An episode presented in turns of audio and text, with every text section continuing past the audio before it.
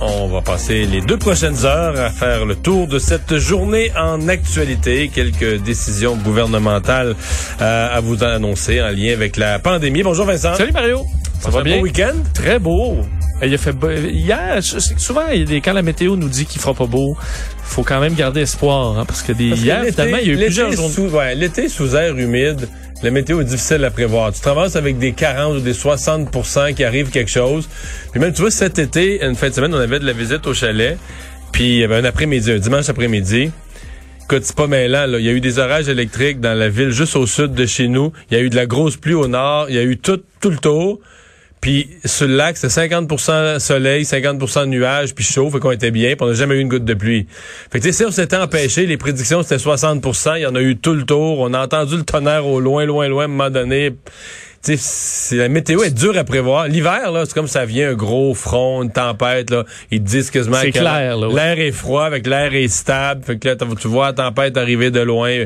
Mais l'été, oui, tu peux savoir qu'il va y avoir des systèmes nuageux, mais où est-ce que l'averse va se déverser, puis l'orage va se former, puis tout ça, ça devient un peu... Euh, C'était exactement ça hier, parce qu'à Montréal, il a fait plutôt beau, puis tu voyais autour, là, avec les, les, radars météo, euh, les cellules orageuses à gauche, mm. à droite, mais des fois, t'es chanceux. pour ça que c'est pas toujours la faute aux météorologues. Là. On dit, ouais, on sera pas capable.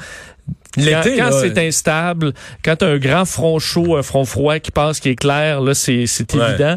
Mais sinon, euh, quand c'est des cellules un petit peu éparpillées, ben là, il y a une notion de chance. Il y a l'inverse à un moment donné, j'avais quelque chose à teindre dehors. Là, oh. Puis là, il annonçait 30% je me disais. Bah, 30 En bas de 40, il pleut pas. Bah oui, oui, c'est ça. ça. Ben, 30 c'est 30 Alors, fait que, on se fait prendre, là, tu sais. Bon, alors, euh, c'était une, décision qu'on attendait de la part du gouvernement. Qu'est-ce qu'on allait faire avec ces, ces, applications de notification ou de traçage euh, pour euh, la, la, COVID? Pour savoir est-ce que tu as été en contact au cours des derniers jours, de la dernière semaine avec quelqu'un qui, tout à coup, lui, se, se déclarait comme positif de la COVID? Oui, et on sait que ces applications-là font clairement pas l'unanimité. Moi, j'étais surpris que au gouvernement fédéral, Justin Trudeau était assez était, intéressé par ces, ces applications-là.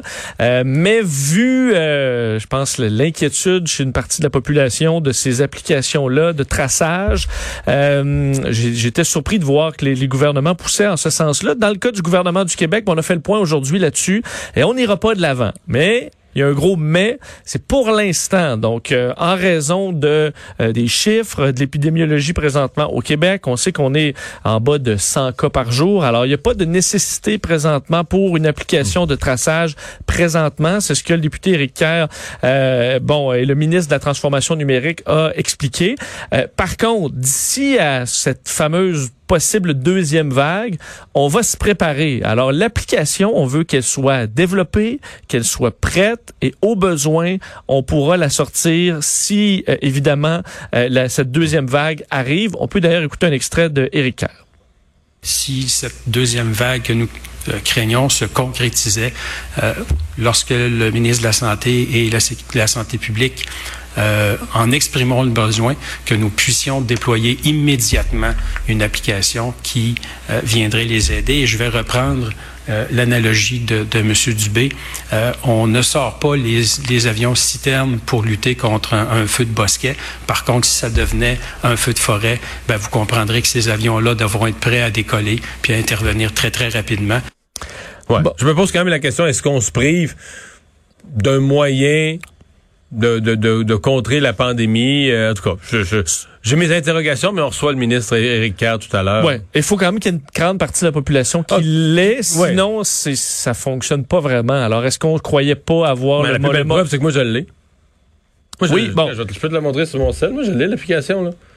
Mais je dis, ça vaut, ça présentement, ça vaut absolument rien, dans le sens qu'au Québec, euh, on doit être, on doit être 93 qui l'a, tu sais. Effectivement. Moi, quand t'as été, moi, je trouve ça, ça positif. Et moi, je ne vois pas le danger. Ben, en fait, c'est une application de traçage anonyme. Euh, effectivement, il n'y a pas plus à s'inquiéter de ça. Fait même moins à s'inquiéter de ça que la plupart des applications que de vous avez déjà sur votre téléphone. localisé. Même des petits jeux. Ben oui, ben ben euh, mais euh, on sait qu'il y a des bon, des, des, inquiétudes par rapport à tout ça. Alors, euh, ça prend beaucoup de téléchargements pour que ce soit fiable et on croyait peut-être pas avoir le, le, montant critique. De dire que le ministre Christian Dubé, le nouveau ministre de la Santé, disait qu'on était l'un des endroits au Québec, enfin, on était dans le monde où l'on gère le mieux présentement la pandémie au niveau des chiffres. Alors, il est très encouragé, mais comme il disait, avec les feux de forêt, un feu de broussailles peut rapidement euh, s'étendre. Alors, on reste extrêmement vigilant et on étouffe les, les éclosions un petit peu partout au Québec actuellement.